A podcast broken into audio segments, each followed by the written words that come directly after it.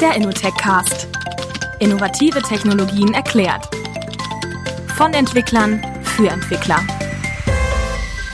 Von Frontend bis Backend. Von Microcontroller bis Big Data.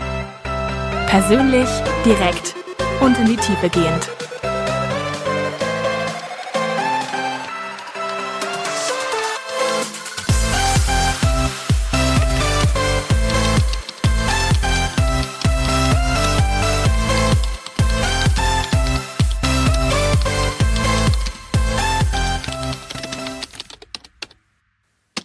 Herzlich willkommen zur achten Folge des Innotech Casts, dem Entwickler-Podcast, der versucht, Technologien tiefgreifend und ausführlich zu erklären. Die Leute, die schon öfter zugehört haben, wissen, dass wir hier ganz unterschiedliche Technologien behandeln, aber bei der Auswahl der Sprecher bzw. der Firmen, die dahinter stehen, waren wir bisher relativ eindimensional. Bisher hatte ich nämlich nur Kollegen von mir zu Gast. Das ändert sich heute. Ich freue mich sehr, hier in Köln bei ArangoDB zu Gast zu sein und heute auch gleich zwei Gäste bei mir zu haben, nämlich Jan 1 und Jan 2. Hallo. Hi. Wir sind hier zu Gast bei ArangoDB und unser Thema sollen Multimodel Databases sein. Was das genau ist, da gehen wir gleich drauf ein. Erstmal wollen wir ein bisschen unsere Gäste kennenlernen. Daher würde ich euch einfach gerade bitten, euch kurz selber vorzustellen und was ihr denn hier eigentlich bei ArangoDB macht. Okay, hi, mein Name ist Jan 1. Ich bin Entwickler bei ArangoDB seit ungefähr sechs Jahren arbeite hauptsächlich da ähm, an unserer Abfragesprache, an performancekritischen Sachen, Performance-Optimierung, Clusterkommunikation, all sowas. Ja, äh, arbeite hauptsächlich da mit C++ und äh, Low-Level-Geschichten irgendwie und ja, ist eigentlich recht spaßig. Ja, hi, ich bin Jan 2 oder auch Jan Stücke. Ähm, ich bin hier bei ArangoDB seit drei Jahren, mache die technische Kommunikation für ArangoDB, also von Community Support über Presale Support, Artikel schreiben, Kurse zum Erlernen von ArangoDB verfassen und äh, koordiniere das eben über die letzten drei Jahre. Damit ihr auch wirklich wisst, wer eigentlich Jan 1 und Jan 2 ist. Jan 1, Jan Strehmann, unser Entwickler hier am Tisch und Jan 2, Jan Stücke, ähm, mehr von der Community-Seite ähm, und Vertrieb, richtig? Genau, also ähm, meine, meine Wurzeln liegen so in der Produktentwicklung und auch in der Softwareprozessentwicklung. Äh, so habe ich eigentlich bin ich in das ganze Thema reingekommen vor neun Jahren und habe mich jetzt über verschiedene Stationen hier im Kölner Raum dann äh, mehr in Richtung technische Kommunikation und Kommunikation für Softwareentwickler entwickelt und mache jetzt seit drei Jahren die technische Kommunikation für ArangoDB als äh, Head of Communications wir haben bei ArangoDB ein bisschen anderen Marketingansatz. Wir wollen eben weniger Bullshit den Leuten erzählen, sondern mehr, wie macht man Dinge mit ArangoDB, warum Multimodel ähm, und das eben so gut darstellen, dass man dann selber entscheiden kann, ob das äh, was Sinnvolles für, für das Projekt ist und dabei so offen und transparent wie möglich das Ganze kommunizieren eben. Das ist unsere Maxime bei der technischen in ArangoDB. Und euch gibt's jetzt schon wie lange? Das Projekt, also die erste äh, Codezeile wurde 2011 geschrieben, das Projekt so wurde 2012 dann gestartet, ähm, also seit jetzt äh, sechs Jahren. Ähm, das erste Funding haben wir bekommen 2015 und das, äh, da wurde dann auch die Company ArangoDB gegründet. Und jetzt 2017 haben wir dann das zweite Funding von Target Partners bekommen aus München, ähm, ziemlich bekannter Tech-Investor in Deutschland. Ich würde auch sagen, einer der, der, wenn nicht der Tech-Investor in Deutschland und sind aber global aufgestellt. Also wir haben Kollegen von Russland über San Francisco, Boston bis hin nach Indien. Das ist ja für so ein junges Unternehmen schon wirklich recht weit gekommen. Also ArangoDB entwickelt sich sehr gut, obwohl es ein sehr hart umkämpfter Markt ist. Wenn man heute auf DB Engines guckt, äh, also dbengines.com, dann äh, werden da äh, über 400 Datenbanken gelistet. Also es, der Markt ist heiß umkämpft. Von diesen 400 Datenbanken sind rund 10% schon Multimodel-Datenbanken. Also das äh, ist eine Entwicklung über die letzten Jahre. Und da gibt es natürlich auch verschiedene Sparten, was denn jetzt die Leute unter Multimodel verstehen. Aber so von ArangoDB-Seite dafür, dass es ein deutsches Technologie-Startup ist, äh, können wir schon sehr zufrieden sein, wie sich unsere Community, unsere Technologie vor allen Dingen, also das Produkt ArangoDB entwickelt. Also ich bin guter Dinge, ja. Und Jens Strehmann, du bist auch schon so lange dabei oder bist du erst kürzlich dazugestoßen? Also ich bin sechs Jahre jetzt bei ArangoDB. Ich war quasi der erste Mitarbeiter hier. Ich habe damals angefangen, weil die Firma gibt's ja noch gar nicht sechs Jahre. Also die Firma ist irgendwann, hatte mein Kollege ja gesagt, die Firma ist irgendwann gegründet worden aus einer anderen Firma, aber das Produkt ArangoDB wird eigentlich schon länger entwickelt, als es jetzt unsere Firma gibt. Und ja, ich bin eigentlich derjenige, der als erstes quasi da mitgearbeitet hat an dem Code und eigentlich Vollzeit an dem Code gearbeitet hat. Perfekt. Und es soll ja heute um Multimodel Databases gehen. Was versteht man denn überhaupt unter einer Multimodel Database? Also eine Multimodel Database, so wie wir es verstehen, ähm, ist eine Datenbank, mit der man mit einem Kern und einer Abfragesprache verschiedene Datenmodelle abspeichern und dann auch abfragen kann. In unserem Fall sind es Key-Value-Paare, JSON-Dokumente und Graphen, die äh, dazugehörigen äh, Zugangsmuster, also wie zum Beispiel Joins, Aggregation, Projektionen, aber auch Graph-Abfragen wie Shortest Path, Pattern Matching und äh, solche, solche Sachen.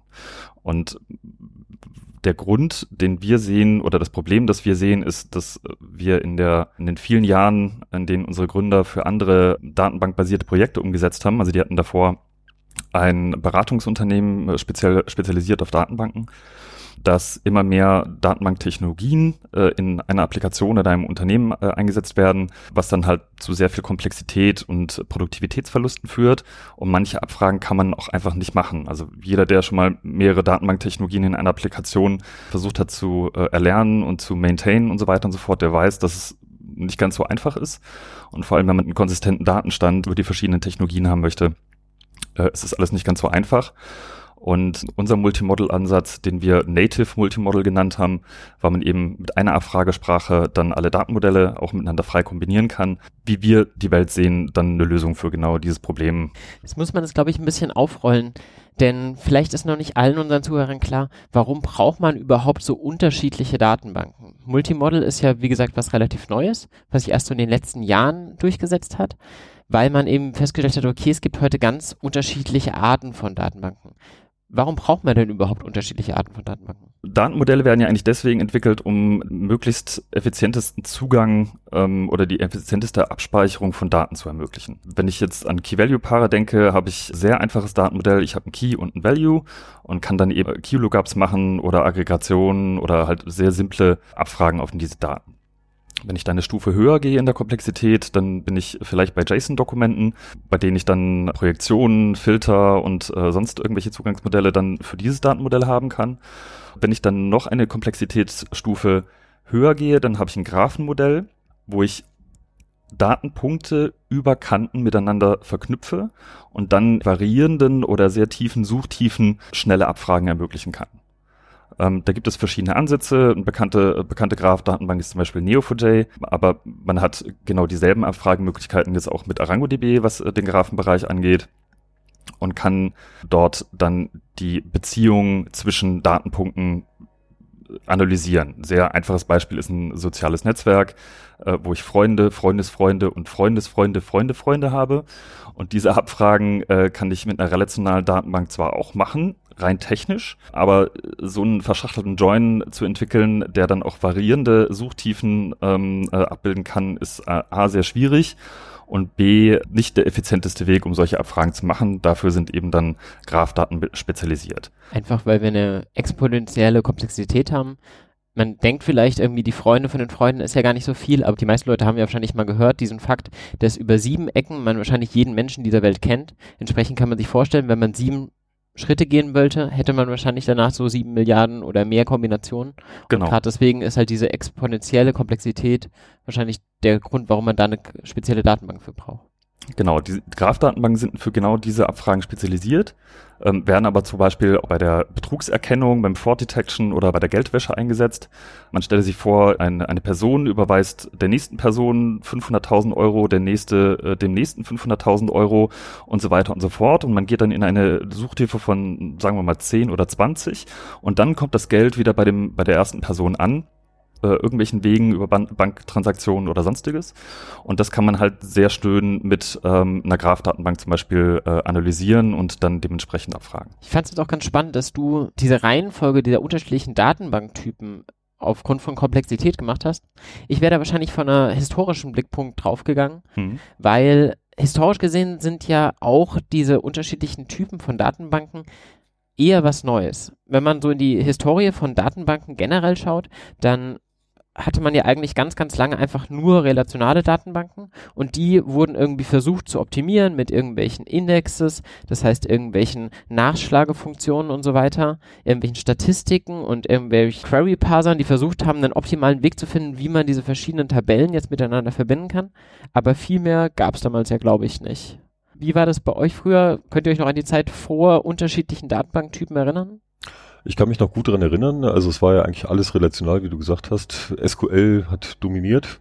Ist heute wahrscheinlich immer noch so, aber heutzutage gibt es halt mehr Auswahl und eben spezialisierte Datenbanken für verschiedene Anwendungsfälle. Also klar, irgendwann kamen halt Key-Value-Stores dazu auf breiter Front, die sich dann durchgesetzt haben, die eigentlich nur für ganz simple, aber schnelle Abfragen verwendet worden sind, um, was ich, Caches oder sowas zu, zu bauen oder sowas, wo es halt auf die hohe Performance ankommt ich habe das damals das erste Mal gehört in der Universität. Bei mir kam damals so eine Vorlesung, ähm, Cloud Computing nannte sie sich. Und dann haben wir das erste Mal so unterschiedliche Paper gelesen. Damals war ja das Paper von Amazon, glaube ich, mit das hm. erste. DynamoDB, ja. DynamoDB, genau. Was irgendwie eine verteilte Struktur gemacht hat, die keinen Master hatte. Ja. Und dann aber vor allem versuchte halt auch irgendwie ausfallsicher zu sein und möglichst schnell, wenn ich das richtig in Erinnerung habe. Genau, also es, es gab halt mehrere äh, Treiber, sage ich mal, für diese Entwicklung. Also eine Sache oder ein Faktor ist sicherlich, dass ähm, die relationalen Datenbanken für so wirklich ganz simple, schnelle Abfragen einfach nicht optimiert waren. Und einfach, das ist nicht deren, deren Sweet Spot. Also kann man mit, sag ich mal, leichtgewichtigeren Anwendungen oder leichtgewichtigen Abfragemöglichkeiten als SQL sicherlich höhere Performance rausholen. Das andere ist halt, dass die Datenmengen natürlich auch immer größer geworden sind in der, über Zeit und Firmen wie zum Beispiel Facebook oder Google jetzt nicht mit einer relationalen Datenbank ihren Datenbestand handhaben können. Die müssen zwangsläufig auf viele, viele Server ihre Daten, ihren Datenbestand verteilen. Und die äh, relationalen Datenbanken haben das einfach nicht unterstützt.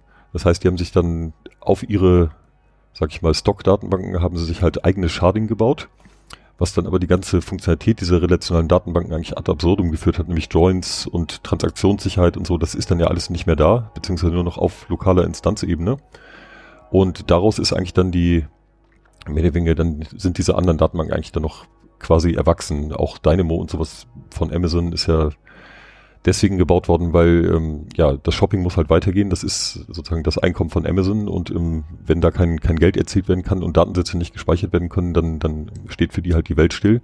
Deswegen brauchten die halt definitiv eine außersichere Datenbank im äh, globalen Maßstab und haben sich dann halt überlegt, wie das geht. Und Key Value Store ist natürlich optimal für sowas, weil der hat halt keine großartigen Anforderungen und der musste dann nur in Anführungsstrichen verteilt und verfügbar sein was natürlich schwer genug ist als Problem umzusetzen, aber ähm, ja, so ist das, so ist halt Bewegung in die Sache gekommen. Die ganzen großen Tech-Firmen haben eigentlich das Ding angeschoben, würde ich sagen.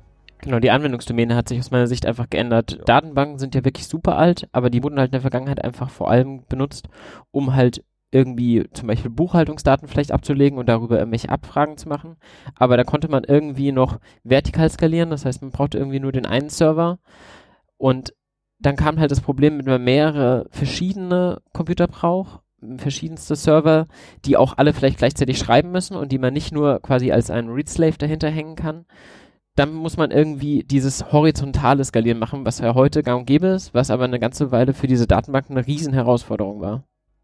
Ja, ist auch immer noch eigentlich eine Riesenherausforderung. Also es ist halt super kompliziert, dieses äh, horizontale Skalierung, äh, die horizontale Skalierung vernünftig, sage ich mal, umzusetzen in einem Key Value Store, der einfach nur seine Daten schreibt und der quasi eine Abfrage auf einen einzelnen Key Atomic oder Consistent irgendwie handhaben muss, ist das kein großes Problem. Aber wenn ich jetzt mir sozusagen relationale Abfragen vorstelle, wenn ich einen Join mache, wenn ich Transaktionssicherheit brauche in einem global, in einer global verteilten Datenbank, das ist schon eine besondere Herausforderung und da gibt es eigentlich auch erst seit kurzer Zeit dann wirklich Produkte, die das halt auch bieten. Vorher hat man die, wegen der hohen Komplexität das quasi einfach weggelassen und gesagt, das können wir nicht. Das, ähm, die Kosten dafür sind so hoch, diese Features zu unterstützen, dass wir es einfach weglassen. So, ähm, also ich meine, die, die ganze erste Generation von diesen NoSQL-Datenbanken, die unterstützen das ja auch, deswegen alle nicht. Joins, Transaktionen und so sind ja absichtlich weggelassen worden. Hauptsache, man kann halt erstmal horizontal skalieren. Genau. Also ich glaube, man muss da nochmal ein bisschen aufrollen für die Leute, die nicht in der Datenbankwelt sind. Ähm, die Datenbanken, von denen wir erst geredet haben, diese relationalen Datenbanken, sind halt immer eigentlich mit der Abfragesprache SQL betrieben. Und dann kam halt eben dieser Schlag der unterschiedlichsten Typen, die Jan, du gerade schon schön vorgestellt hast, von Dokumenten, von Key Value, von ähm, Kraftdatenbanken und ähnlichen, die anders waren von ihrer Art, die man nicht unbedingt über SQL abgefragt hat und die sich dementsprechend dann NoSQL nannten. Wobei No eben halt verwirrenderweise nicht für gar nicht SQL steht, sondern vor allem irgendwie für nicht nur, not only SQL, weil irgendwie manche unterstützen ja dann doch durchaus SQL und haben durchaus ähm, ja eine enge Relation, sind nahe an den relationalen Datenbanken. Genau, also aus meiner Sicht gab es ja da irgendwie auch zwei Hypes. So, wenn man mal ganz weit zurückgeht, so in die 70er, 60er, 70er Jahre, als die relationalen Datenbanken äh, aufkamen und sich dann auch anguckt, was damals äh, Arbeitsspeicher gekostet hat, da fällt man wirklich aus allen Wolken. Für einen Megabyte ging das schon in die Millionen. Ich glaube, wenn ich mich richtig erinnere, nagelt mich bitte nicht drauf fest, aber ich meine sogar noch in den 80er Jahren hat ein Megabyte ähm, Arbeitsspeicher um die 3000 Dollar gekostet. Und dann über die folgenden Jahre ist es so unfassbar günstig geworden, dass man äh, nicht mehr, sagen wir es mal, so auf jedes Byte achten musste, das von der Datenbank verbraucht wurde. Dieses, dieses fixe Schema, das wir aus der relationalen Welt kennen, hat ja auch den Vorteil, dass man wesentlich weniger Speicherbedarf hat.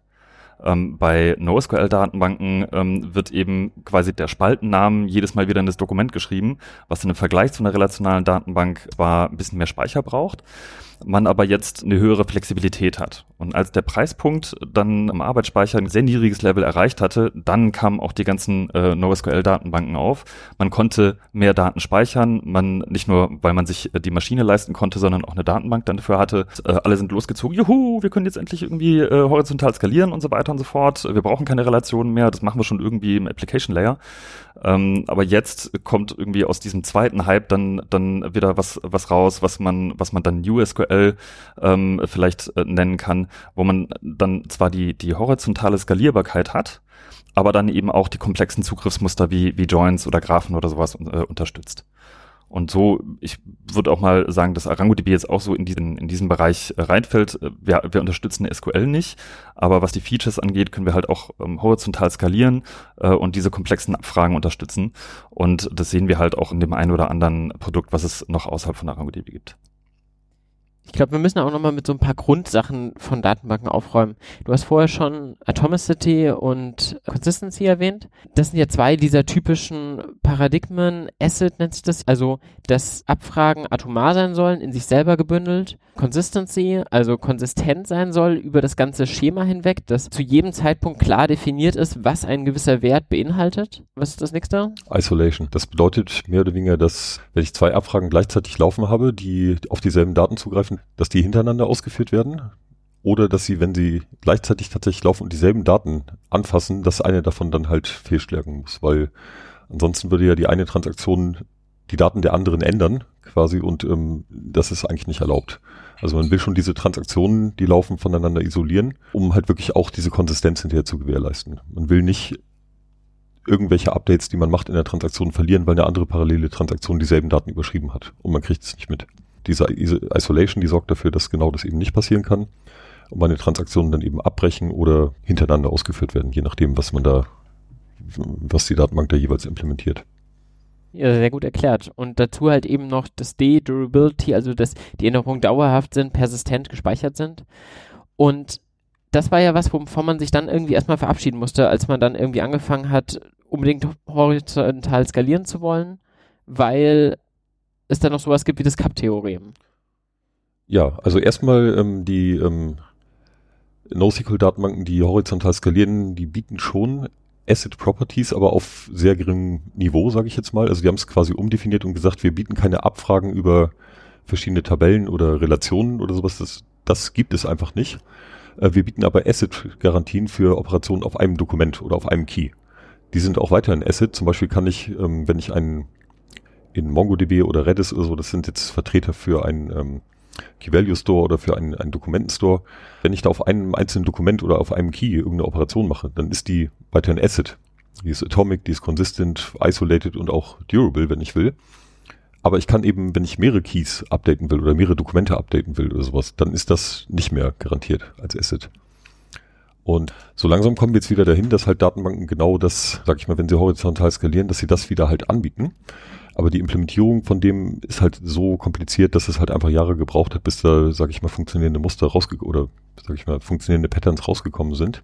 Ja, also es ist sehr spannend, da tut sich halt einiges und ähm, War das aus deiner Sicht einfach nur eine Reife, die diese Produkte entwickeln mussten? Oder war das auch so, wie man es häufiger hat, dass erst eine gewisse technologische Entwicklung passieren muss, damit es überhaupt passieren kann? So wie der andere Jan gerade schön angesprochen hat, dass erstmal irgendwie RAM entsprechend günstig werden musste, bevor man überhaupt solche Datenbanken realisieren konnte. Ja, ich bin nicht ganz sicher. Also ähm, die Technologie war eigentlich da, um sowas auch vor zehn Jahren, sag ich mal, bauen zu können. Und ähm, ich glaube, Firmen intern bei, bei großen Tech-Firmen gab es auch schon Datenbanken, die halt intern eingesetzt worden sind, die horizontal skaliert haben und auch Transaktionen, also verteilte Transaktionen geboten haben.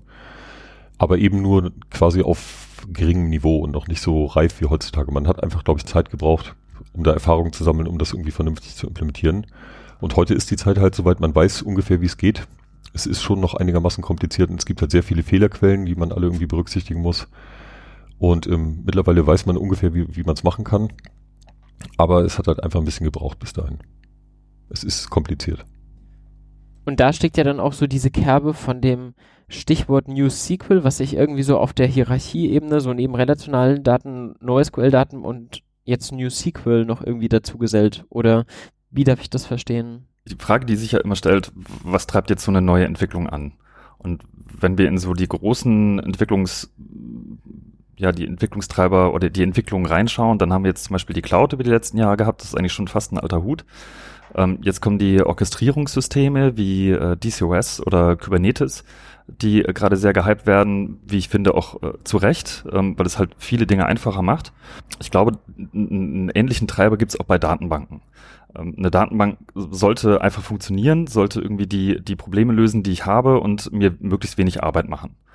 Und solche verteilten Transaktionen könnte man, auch wenn es die Datenbank nicht unterstützt, auch im Application Layer machen.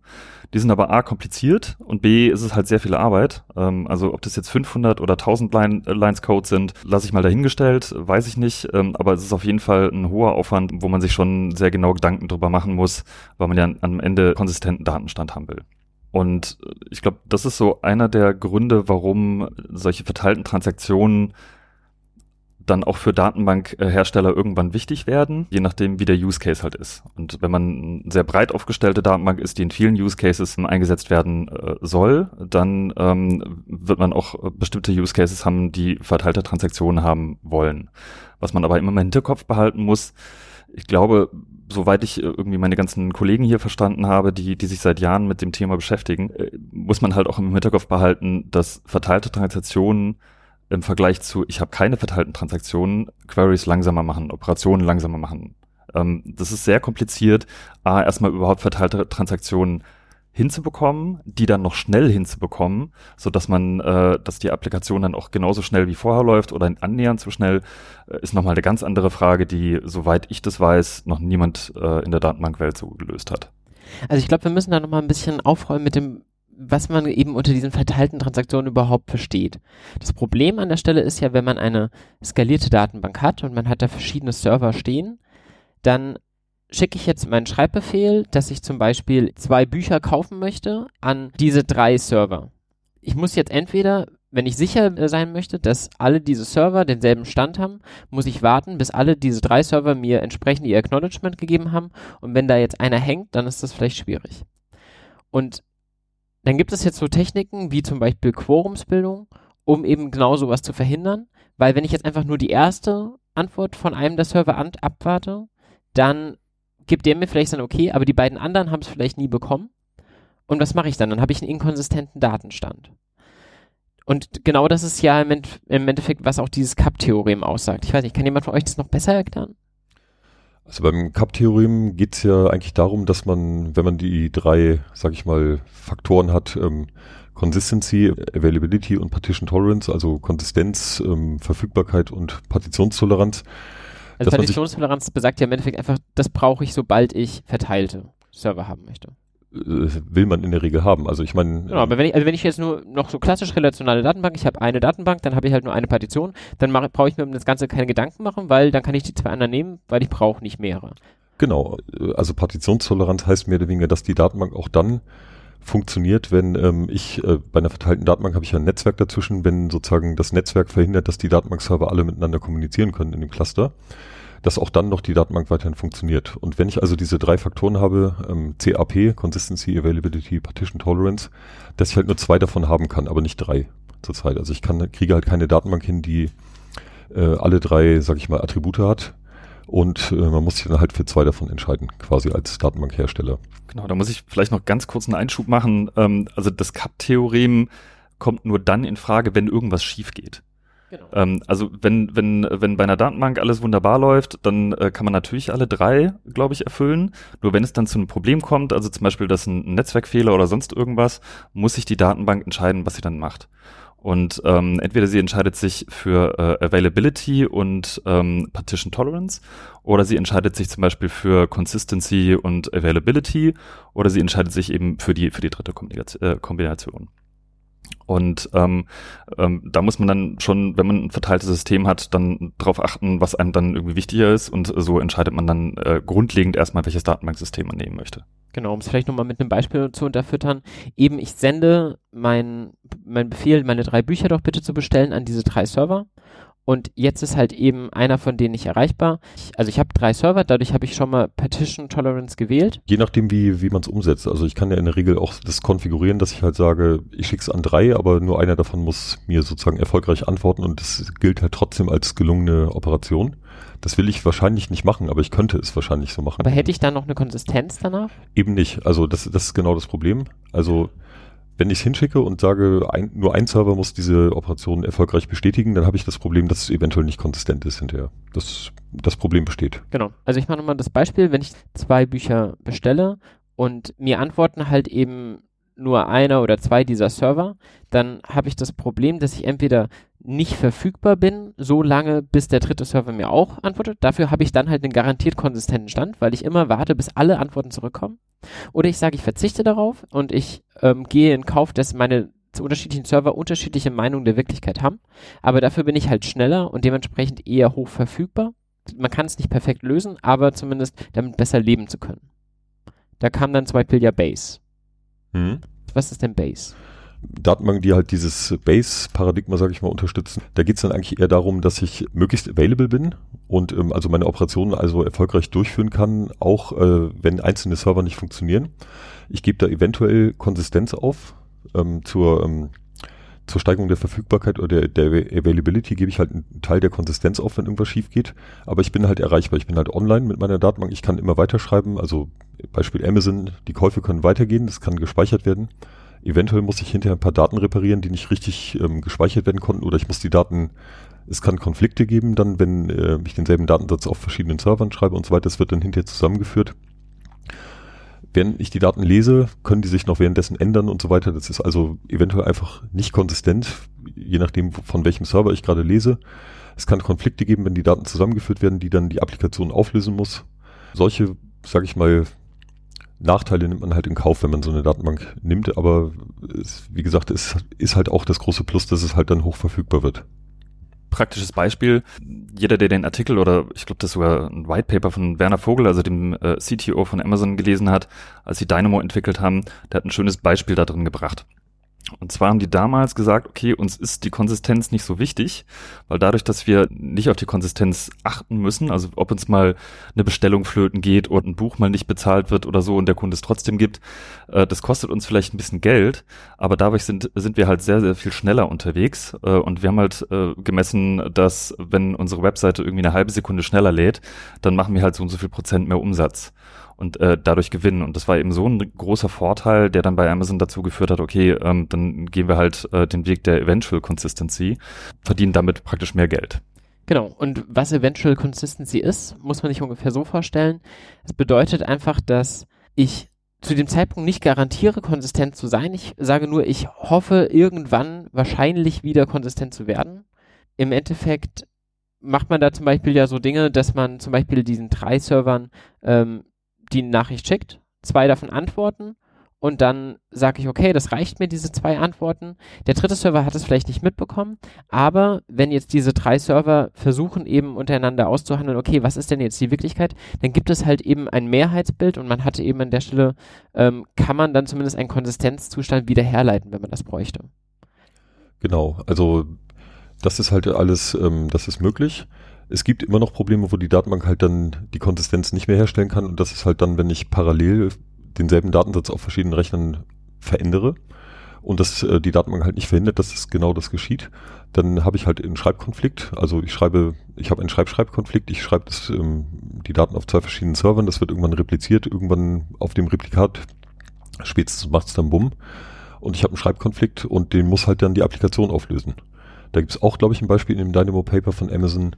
Ich glaube, beim Shopping Cart ist es halt so, wenn die konfliktende Schreiboperationen auf einen und denselben Shopping Cart haben, dann mergen sie es einfach und sagen, ah, dann hat der Kunde halt beides gekauft. Ist im Zweifelsfall auch für Amazon besser und wenn der Kunde sich beschwert, okay, gut, dann wird's halt ab, äh, rückabgewickelt oder sowas, aber im Zweifelsfall kauft er halt beide Sachen und umso besser. Ja, das sind einfach Trade-offs, die man an der Stelle eingehen kann, worüber man überlegen kann, wie man mit sowas umgeht. Aber das Spannende ist, dass sich mit diesen Verfügbarkeits- und Konsistenzanforderungen alle Datenbanken, unabhängig jetzt davon, was für ein Typ ich wähle, auseinandersetzen müssen. Und viele dieser Datenbanken, ich weiß zum Beispiel von Redis, ähm, die bieten einem auch eine Möglichkeit zu wählen, wie konsistent ich denn zum Beispiel möchte, wie viel Wert ich darauf lege, wie hoch zum Beispiel mein Quorum sein muss, ähm, wie viele meiner Server das Ganze bestätigen müssen. Und das Ganze hängt natürlich auch immer davon ab, wie ausfallsicher ich sein muss, entsprechend wie viele verschiedene Replikas, wie viele Versionen oder Replikationen einer Instanz habe ich denn eigentlich in meiner Datenbank gespeichert.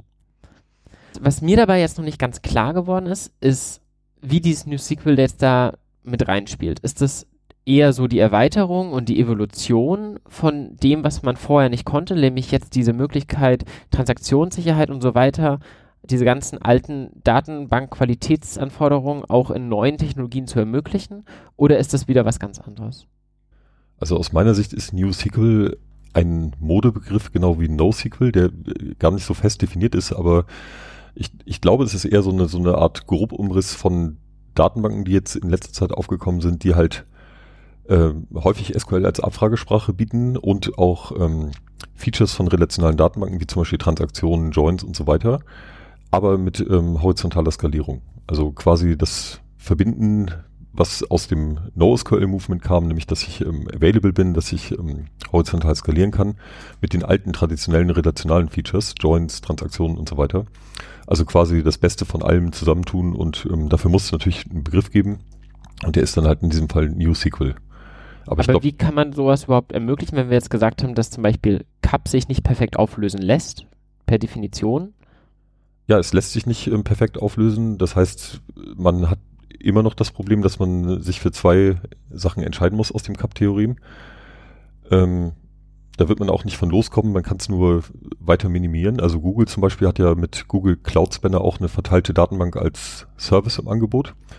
Und die haben zum Beispiel die Position dazu, okay, unsere Datenbank ist ähm, die ist CP, also wir geben Availability auf, wenn alles schief geht, aber dadurch, dass wir die Rechenzentren selbst betreiben und die Infrastruktur unserer Datacenter so gut ist, ähm, ist Availability in der Praxis gar kein Problem.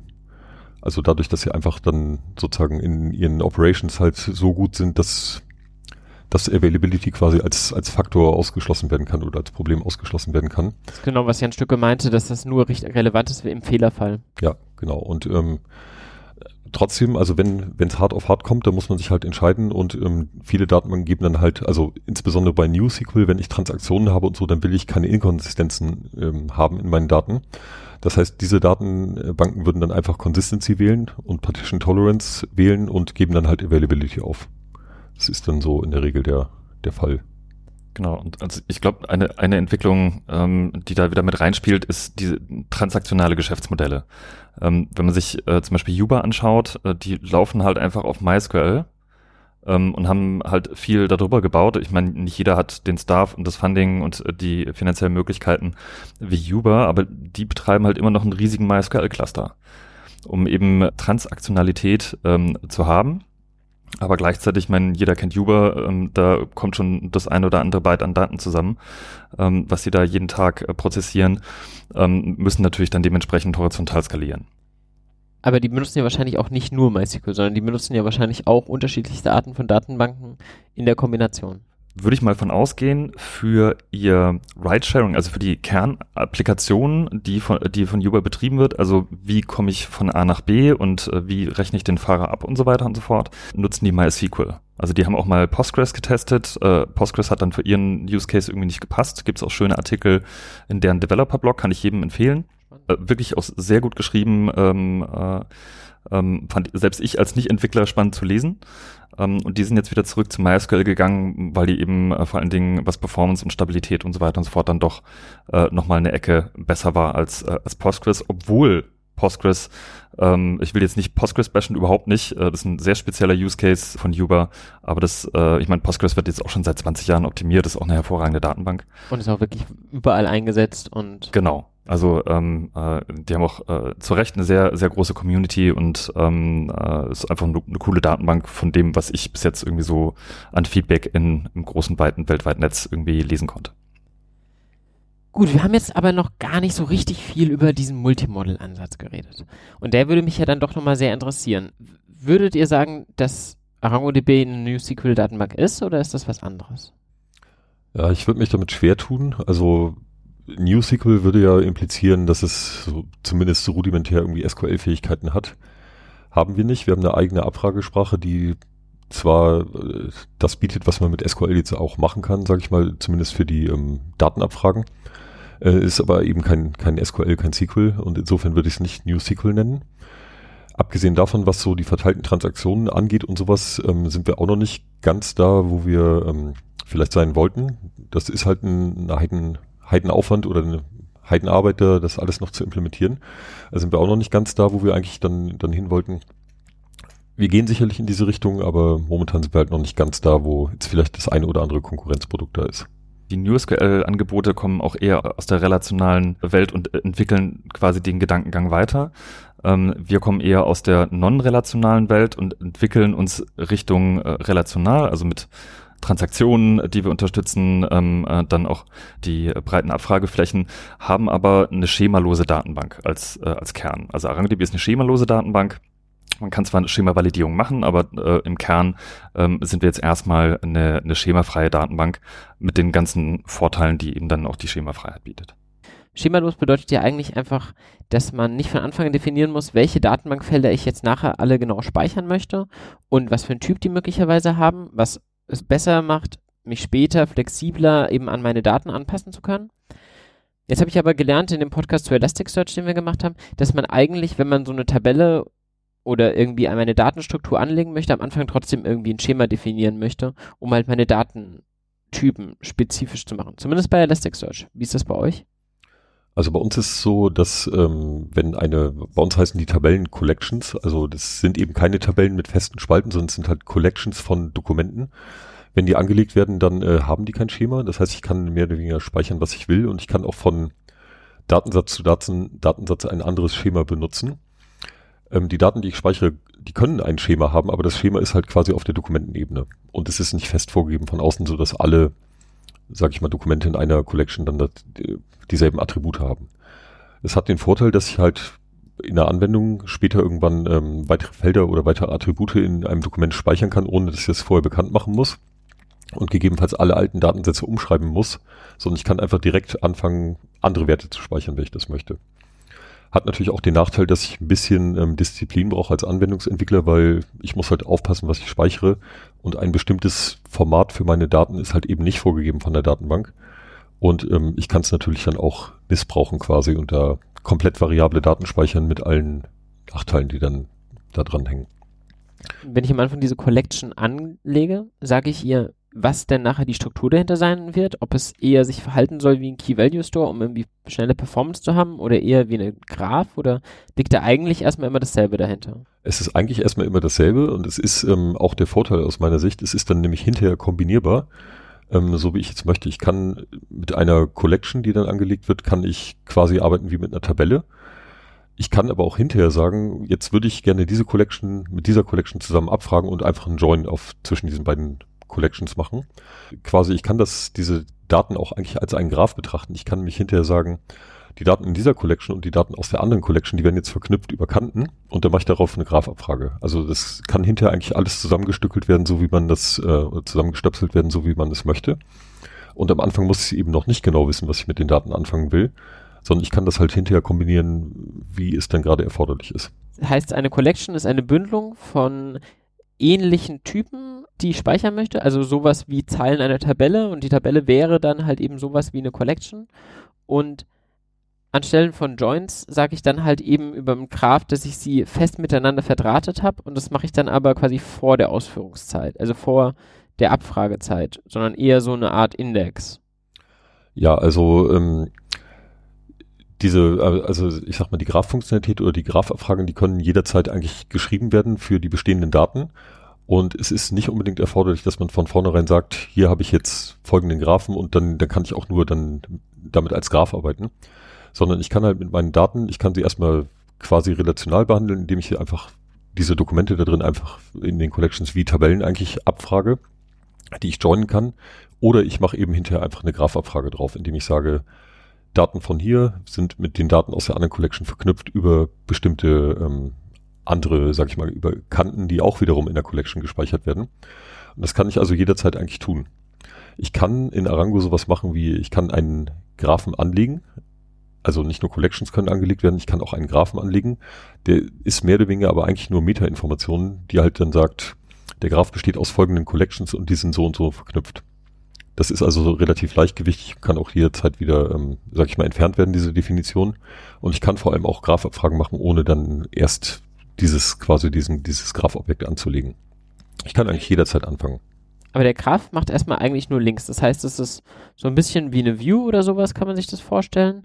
Aber sie ist halt irgendwie nicht materialized. Das heißt, die Daten werden nicht redundant wirklich vorgehalten, sondern ich muss dann schon noch zur Ausführungszeit überlegen, okay, wie kriege ich denn diese Daten jetzt zusammen? Ja, genau. Also ein Graph ist nicht sowas wie ein Materialized View, sondern es ist halt eigentlich eine Definition, wie die Sachen zusammenhängen und das wird dann bei Abfragen eben genutzt, um möglichst schnell von, sage ich mal, dem Startknoten, den ich dann abfrage, zu den knüpften anderen Knoten zu kommen. Und da benutzen wir dann auch Indexe und sowas wie eigentlich alle anderen Datenbanken auch. Also wir haben halt dann spezielle Datenstrukturen, die dann halt die Graphabfragen möglichst schnell machen sollen. Äh, User können auch weiterhin beliebige Attribute in den Collections indizieren für schnelle Lookups, für Joins und so weiter. Das ist eigentlich ähnlich wie bei anderen Datenbanken auch. Genau, also vielleicht nochmal kurz zur, zur Verdeutlichung, wie bei uns der Graph entsteht. Ähm, bei uns sind alles JSON-Dokumente.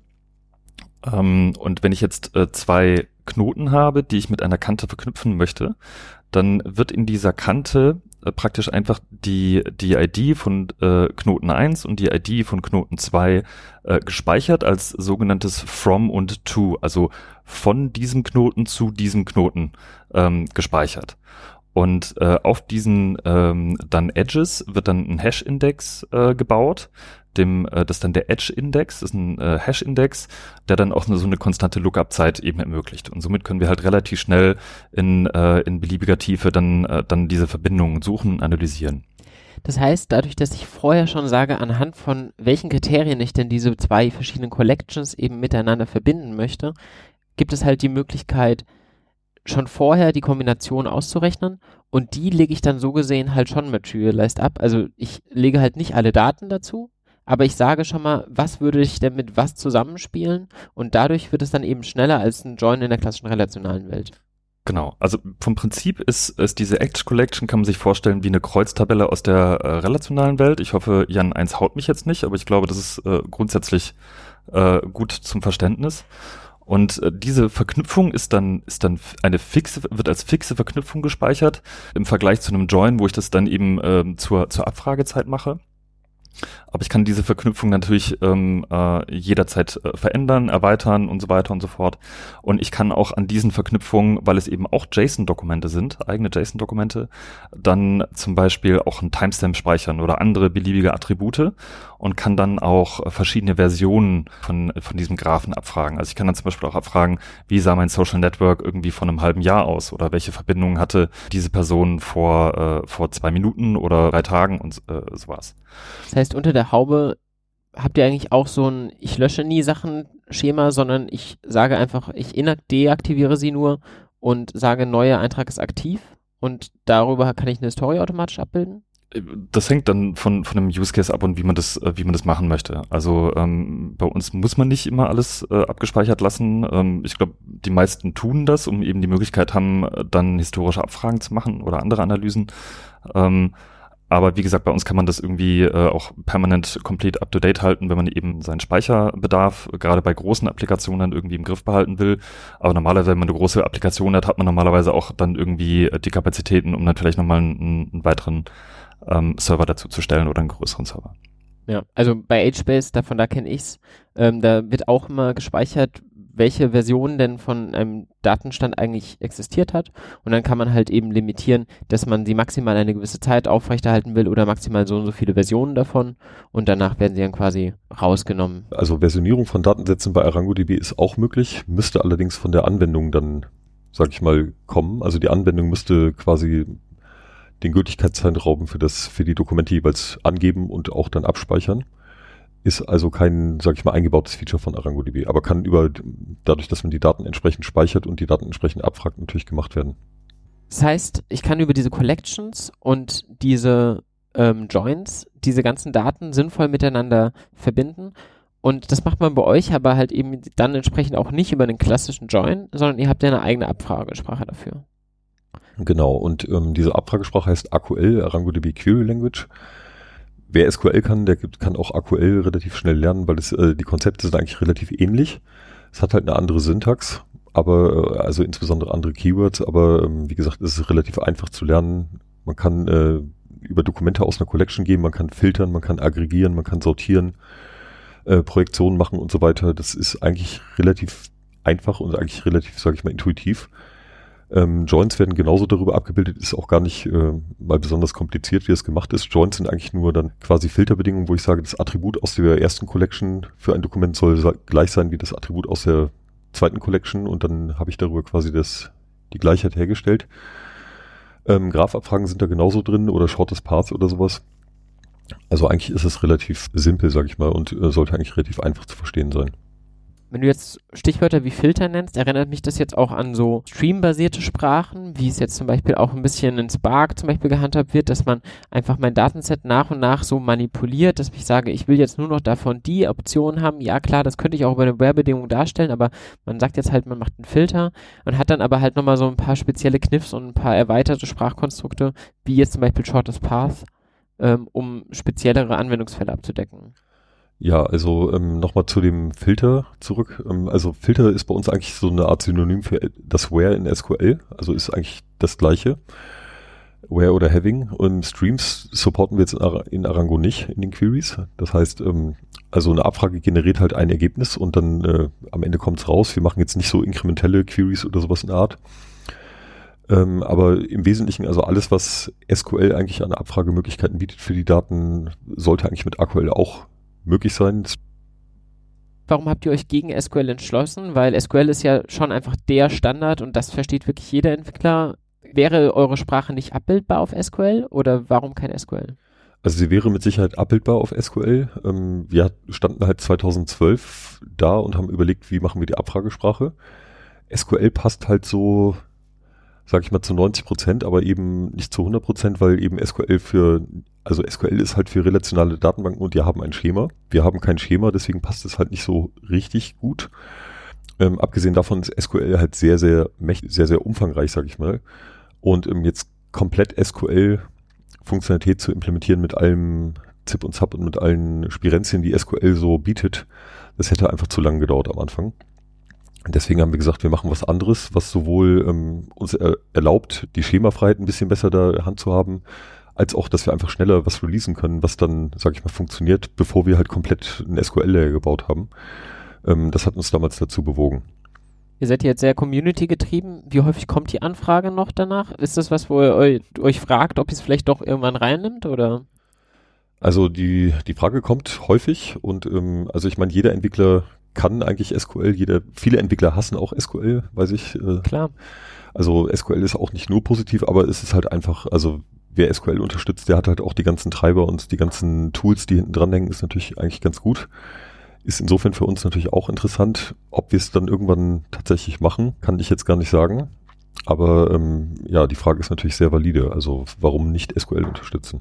Ich, ich glaube, die, die Problematik bei, bei, bei der SQL-Unterstützung liegt auch so ein bisschen daran, dass äh, einer unserer wichtigen Bereiche auch Graphen sind Und es gibt jetzt auch keine wirklich weit verbreitete, keinen weit verbreiteten Dialekt von SQL, der speziell für Graphen ist.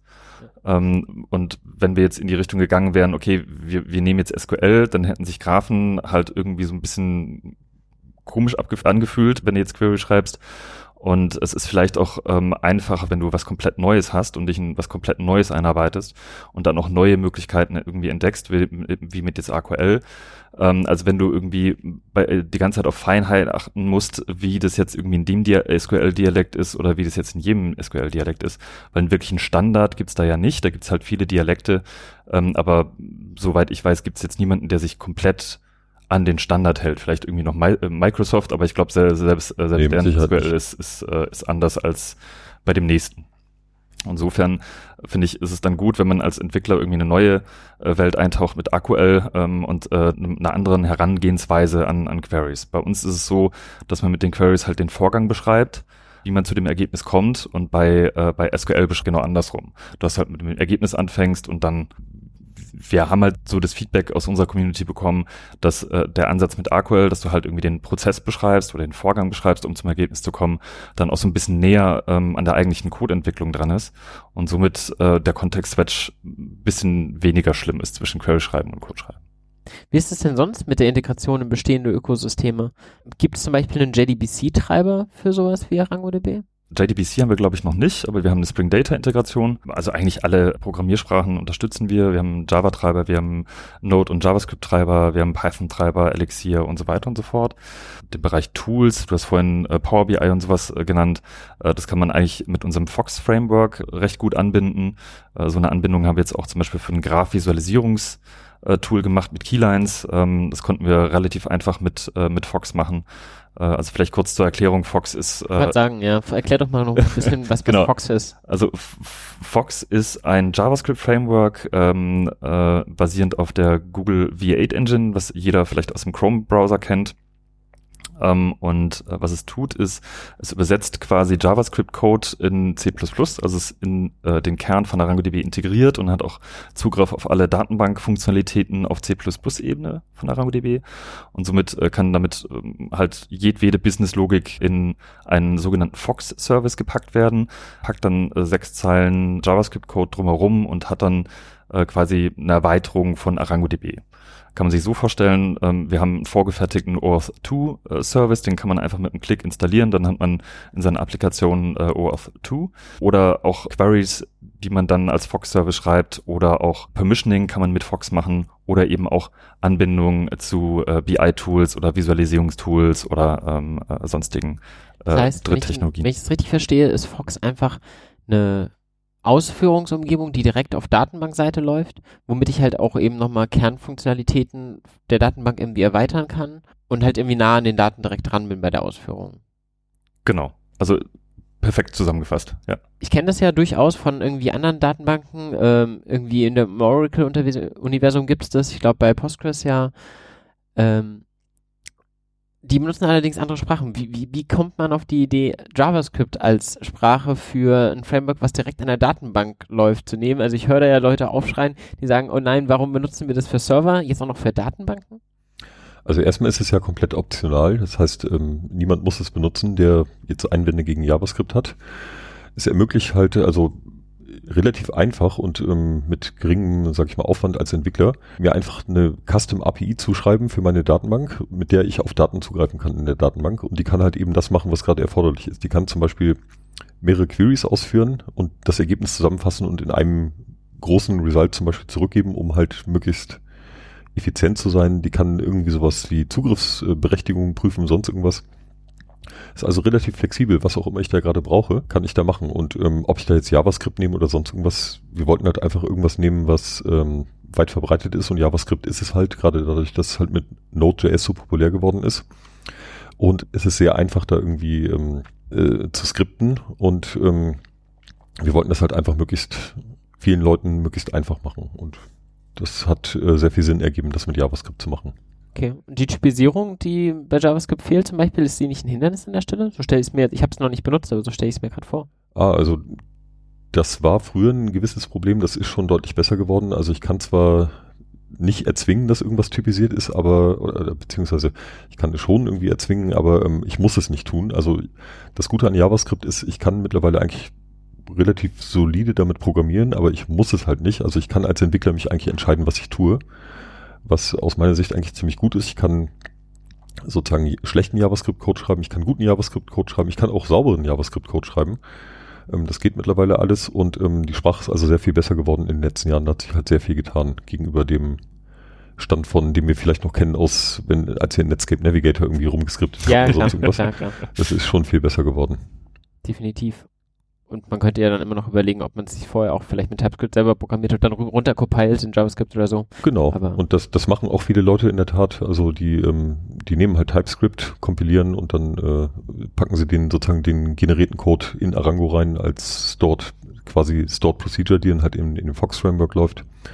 Ist durchaus eine Möglichkeit der Gesamtansatz von ArangoDB ist, dass man die Applikationentwicklung eben einfacher macht. Man hat eine höhere Flexibilität, A, weil ich äh, kein Schema habe.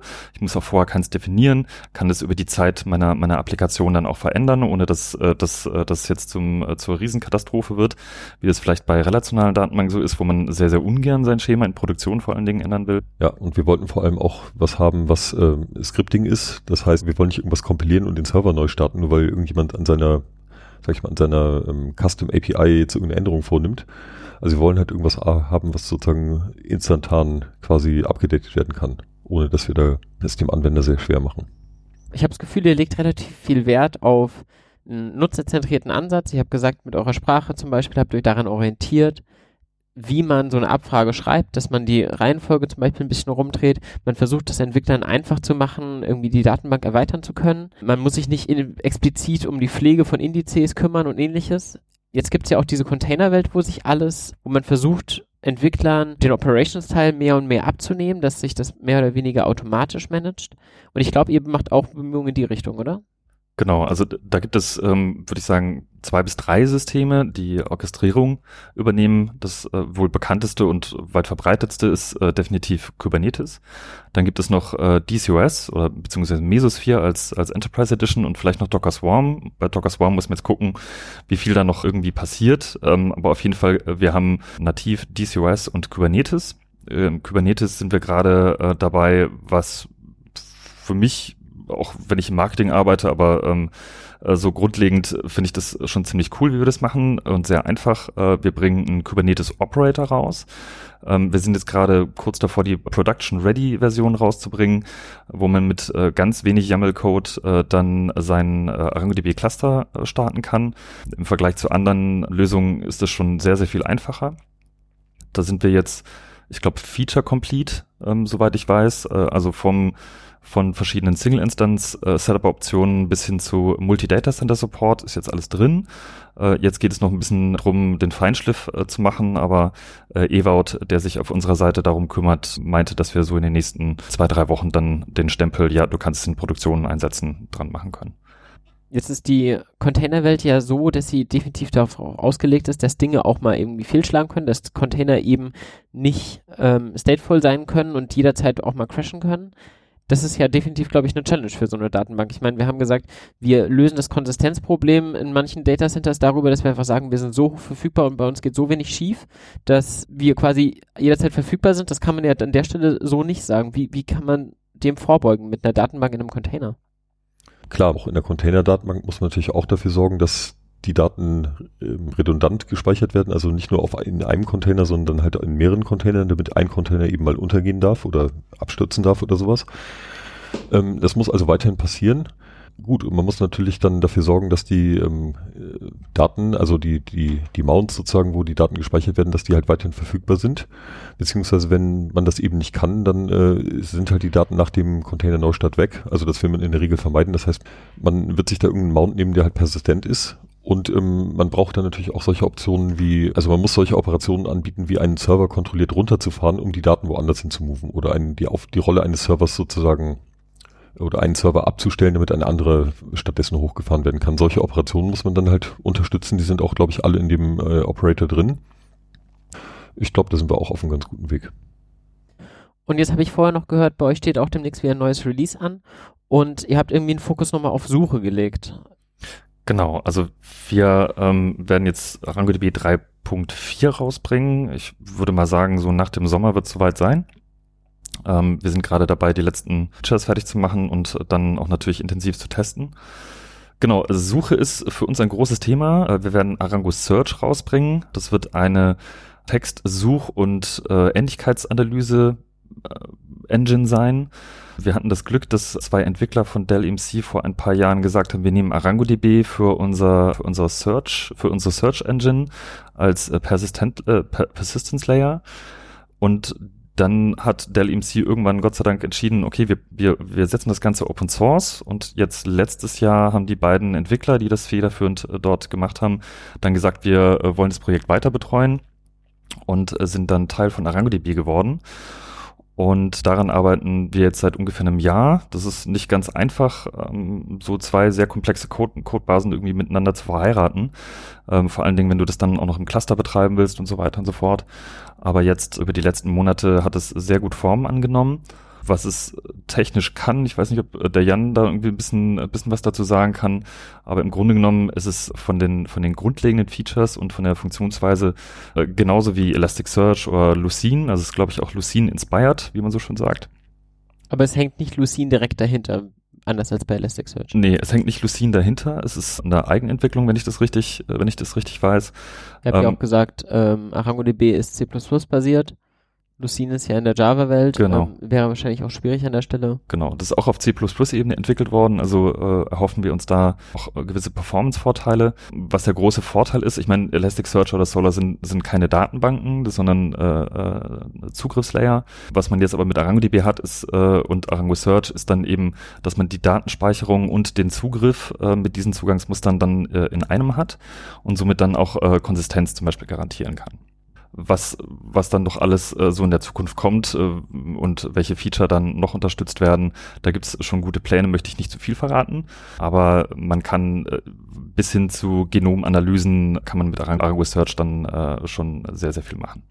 Genomanalyse? ist was? Äh, Im Grunde genommen sind ja Genome nichts anderes als eine, eine Reihenfolge von Zahlen und Buchstaben, wenn ich das richtig irgendwie in Erinnerung habe. TGAF oder so. Äh, genau. Hm. So, und ähm, was man halt jetzt mit Arango Search machen kann, ist den genetischen äh, Fingerabdruck eines Menschen wenn man den irgendwo abgespeichert hat, äh, dann äh, nehmen und äh, somit dann zum Beispiel Präzisionsmedizin ermöglichen. Also ich nehme diesen, diesen genetischen Fingerabdruck, vergleiche das mit, mit anderen äh, Patienten, äh, die dann auch bestimmte ähm, Behandlungen genossen haben und kann dann analysieren, ähm, wie gut die, die jetzt auf diese Behandlung angesprochen haben, um dann die Behandlung für den äh, derzeitigen Patienten, den ich habe, dann zu optimieren. Und das sind eben sehr komplexe Abfragen, bei denen dann auch verschiedene Datenmodelle am besten Fall ver verwendet werden. Äh, da brauche ich eine Graphabfrage, da brauche ich Aggregationen, da brauche ich eben äh, auch Text Search. Und das sollte natürlich auch entsprechend schnell gehen, weil man nicht immer einen Patienten hat, sondern vielleicht auch mal 10.000. Und das kann man jetzt eben alles nativ in ArangoDB machen. Dell EMC hat an der Stelle wirklich einen Fork gemacht von ArangoDB und quasi in der eigentlichen Codebase gearbeitet, also nicht das Fox Framework benutzt, sondern quasi da einen Fork erstellt und der später zurückgespielt und wieder in den Core-Datenbank direkt mit reingenommen. Oh, da fragst mich jetzt was. Äh, ich, wenn ich mich richtig erinnere, ähm, haben die damals auf ArangoDB 2.6 aufgesetzt, haben das dann geforkt und dann Arango Search ähm, äh, darauf gebaut.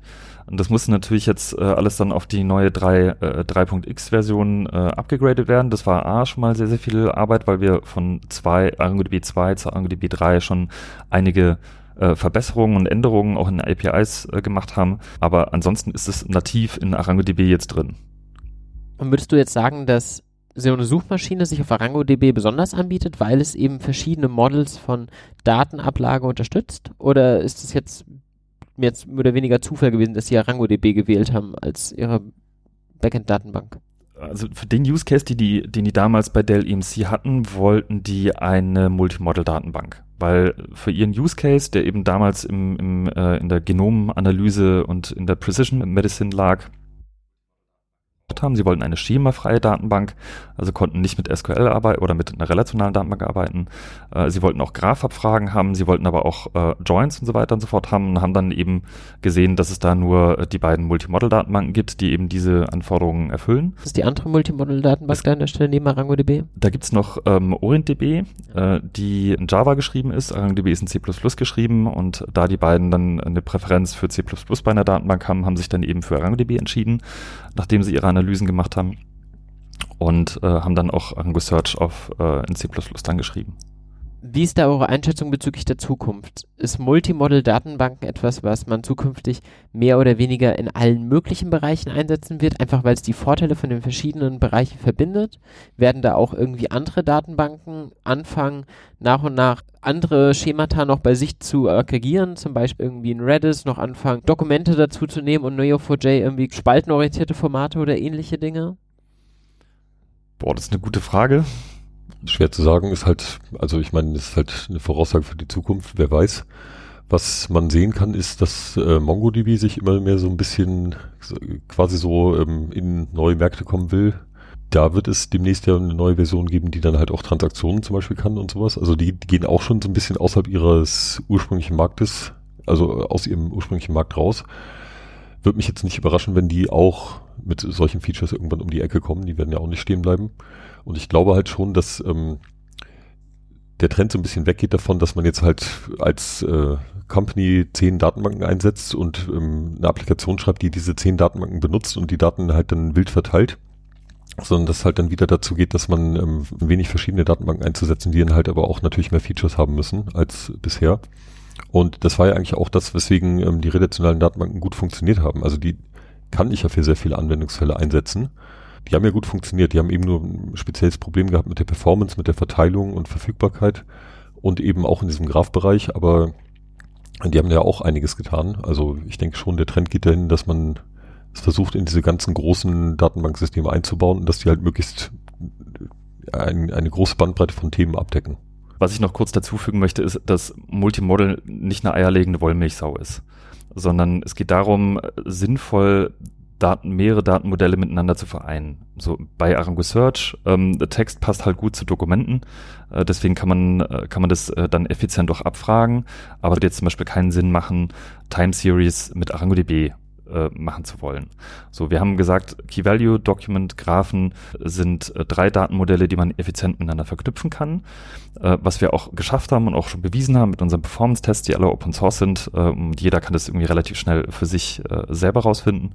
Text ist jetzt kein eigenes Datenmodell, sondern eher von einem effizienten Zugriff auf in Dokumenten gespeicherter Text. Dokumente und Text ist, äh, ist immer so ein bisschen schwierig, die, das Datenmodell und äh, dann äh, den Inhalt von äh, Dokument irgendwie so wörtlich auseinanderzuhalten. Aber ich speichere im Grunde genommen halt Text in einem Document, JSON-Document ab. Und äh, Arango Search ist jetzt einfach nur das Zugriffspattern, äh, die wir jetzt irgendwie dazu unterstützen. Ähm, aber wie gesagt, also ArangoDB ist keine, keine Silver Bullet äh, oder eine, eine eierlegende Wollmilchsau, sondern wir haben einfach einen Weg gefunden, diese drei Datenmodelle äh, effizient miteinander zu verknüpfen. Aber es gibt auch Datenmodelle, die, das würde einfach keinen Sinn machen, das in ArangoDB zu packen, wie zum Beispiel Time Series oder, oder Columnar oder sowas. Dafür gibt's dann wieder andere Datenbanken was vielleicht passieren kann oder was wir jetzt schon anfänglich sehen, ist, dass es eben andere Kombi äh, Kombinationen, wie zum Beispiel von Columnar und Time Series, dann in anderen Datenbanken gibt. Ich würde es jetzt als zu früh äh, sehen, äh, ob es jetzt mehrere Multi-Model-Datenbanken mit unterschiedlichen Modellen gibt, äh, die dann unterstützt werden. Ob das der Trend ist, das werden wir sehen. Was wir jetzt im Moment schon sehen können an der ersten Entwicklung von ArangoDB ist, dass ähm, wir schon ein Problem lösen, was, äh, was Unternehmen und Teams haben. Aber das kann ich mir gut vorstellen, was du gerade sagst, dass ähm, Datenbanken auch anwendungsfokussierter werden. Man sich überlegt, was gibt es für Business Cases, wofür Leute in welchen Bereichen eben welche Datenbanken einsetzen und dann eben die entsprechend effizienten Speicherformate darunter integriert, um dann halt eben speziell für gewisse Use Cases hin zu optimieren. Und ich finde, da ist die Integration von eurer Suchfunktion bei euch auch total schlüssig, weil du äh, vorher selber auch gesagt hast, ihr versucht dem Entwickler vieles abzunehmen, zum Beispiel jetzt äh, verteilte Transaktionen zum Beispiel, ist einfach komplizierter Source-Code, den man an der Stelle auch sonst schreiben muss, den kann man auch in der Applikation quasi handeln, aber es ist halt relativ kompliziert und dasselbe Thema für Suche. Ich kann natürlich auch meine ganzen Suchalgorithmen irgendwie erstmal versuchen, auf der Applikationsseite schon mal vorzubereiten, aber wenn ich das natürlich in die Datenbank shiften kann, habe ich zum einen weniger Aufwand und zum zweiten kann ich dafür eben meine Datenstrukturen auch optimieren. Genau, also ich, ich glaube, dass der Innovationszyklus von einer Anwendung halt kürzer wird. Also salopp gesagt, jeden Morgen äh, der Product Owner oder der, der äh, Produktmanager irgendwie reinkommen, hey, wir brauchen jetzt diesen jenes Feature. Und was du eigentlich möchtest, ist eine Datenbank, die dir halt schnell ermöglicht, dieses neue Feature effizient, effizient zu bauen. Oder dass dir irgendwie die Flexibilität gibt, über den Lebenszyklus einer Anwendung auf Neuerungen oder Verbesserungen irgendwie zu reagieren. Dafür ist, glaube ich, Multimodal gut geeignet. Bei Rango Search gibt es natürlich auch viele Analyzer und so weiter und so fort, die du dann für verschiedene Sprachen einsetzen kannst, was jetzt vielleicht irgendwie schon ein großer Aufwand wäre, wenn du es im Applikationslayer machst. Und dadurch, dass du es nativ in der Datenbank hast, ist es auch näher an die Daten und kann somit dann auch effizient gefragt und, äh, und prozessiert werden. Aber wie du schon gesagt hast, äh, eine vereinfachte Applikationsentwicklung äh, ist, glaube ich, das, was einem als Datenbankhersteller Vorteile verschafft gegenüber anderen Produkten, die das vielleicht noch nicht haben oder nicht haben werden. Sehr cool. Ich glaube, dann haben wir schon mal relativ viel besprochen. Gibt es was, was auf der Strecke geblieben ist, wo ihr sagt, oh, da haben wir jetzt gar nicht, das ist doch eines der wichtigsten Themen für ArangoDB oder allgemein in der aktuellen Datenbankentwicklungswelt, wo ihr sagt, oh, den Trend, da müssen wir mal noch drüber reden.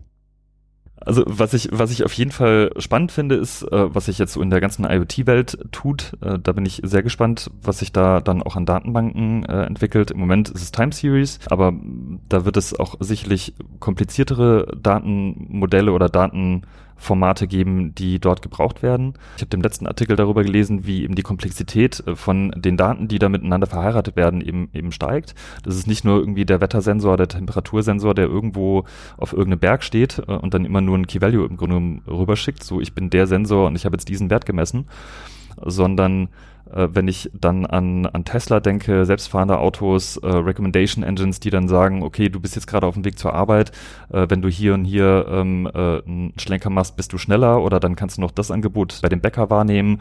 Ähm, irgendwie habe ich an deinen, an deinen Gesundheitsdaten gerade gemessen, dass du vielleicht irgendwie ein bisschen beruhigendere Musik hören willst oder sonst irgendwas. Also die, die, die Abfragen oder die Daten, die miteinander verheiratet werden müssen, werden halt komplizierter werden. Und da bin ich jetzt persönlich einfach mal gespannt, was sich was ich in dem Bereich alles tut und wie sich das da entwickelt. Sehr gut. Ansonsten hätte ich auf jeden Fall noch ein Buch zu empfehlen. Wenn ihr noch ein bisschen neu seid zu dieser Datenbankwelt und euch aber dieses Thema NoSQL interessiert, ähm, dann kann ich definitiv Seven Databases in Seven Week als Buch empfehlen. Das hat mir damals sehr, sehr geholfen in meiner Masterarbeit, um einfach so ein bisschen zu verstehen, was gibt es denn eigentlich für grundsätzliche Datenbanktypen und genau eben wie Key Value Stores von irgendwie Columnar Stores und dokumentenbasierten Kraftdatenbanken und so weiter zu unterscheiden, was diese ganzen Trade-offs sind, über die wir heute geredet haben. Das ist gerade in einer neuen Version erschienen. Das kann ich definitiv ähm, empfehlen. Habt ihr irgendwelche Empfehlungen? Den ArangoDB-Blog, auf jeden Fall. Nee, also, also ich könnte jetzt keinem, keinem Entwickler ein, ein, vernünftiges Buch empfehlen, wo ich sagen würde, auf technischer Ebene sollte das also auf jeden Fall mal angucken. Noch gibt es kein ArangoDB-Buch. Ähm, nee, gibt's noch nicht, aber ich glaube, dass, äh, dass es demnächst dann mal ein Multimodel-Buch ähm, geben wird. Ich glaube, dass gerade es ist wichtig, das auch mal zu definieren, was denn eigentlich Native Multimodel ist, denn da fliegen gerade sehr viele äh, unterschiedliche Ansätze irgendwie durcheinander. Und ich glaube, es macht Sinn, irgendwie mal da eine Definition rausbringt und auch neuen Nutzern sehr, sehr einfach macht, dann, dann irgendwie auch mal, wenn sie dann wollen, äh, ArangoDB zu lernen. Und mit so einem Buch, das dann die ganzen Kapitel und die ganzen Funktionalitäten von ArangoDB gut beschreibt, ist, glaube glaub ich, ziemlich, ziemlich hilfreich. Genau. Und ansonsten gibt es ja jetzt ähm, auch einen Podcast, oder zumindest den ersten deutschsprachigen Podcast zu ArangoDB, vermute ich mal. In den englischsprachigen ist ja schon vor kurzem erschienen, können wir vielleicht auch verlinken, Data Engineering Podcast. Da wart ihr ja auch zu Gast. Genau, ja. Da waren wir vor einem Monat, glaube ich und haben dabei ja eine gute Zeit gehabt, genauso wie bei dir hier. Herzlichen Dank, freut mich sehr, dass ich bei euch zu Gast sein durfte und euch Hörern vielen Dank fürs Zuhören. Bis demnächst. Ciao. Tschüss.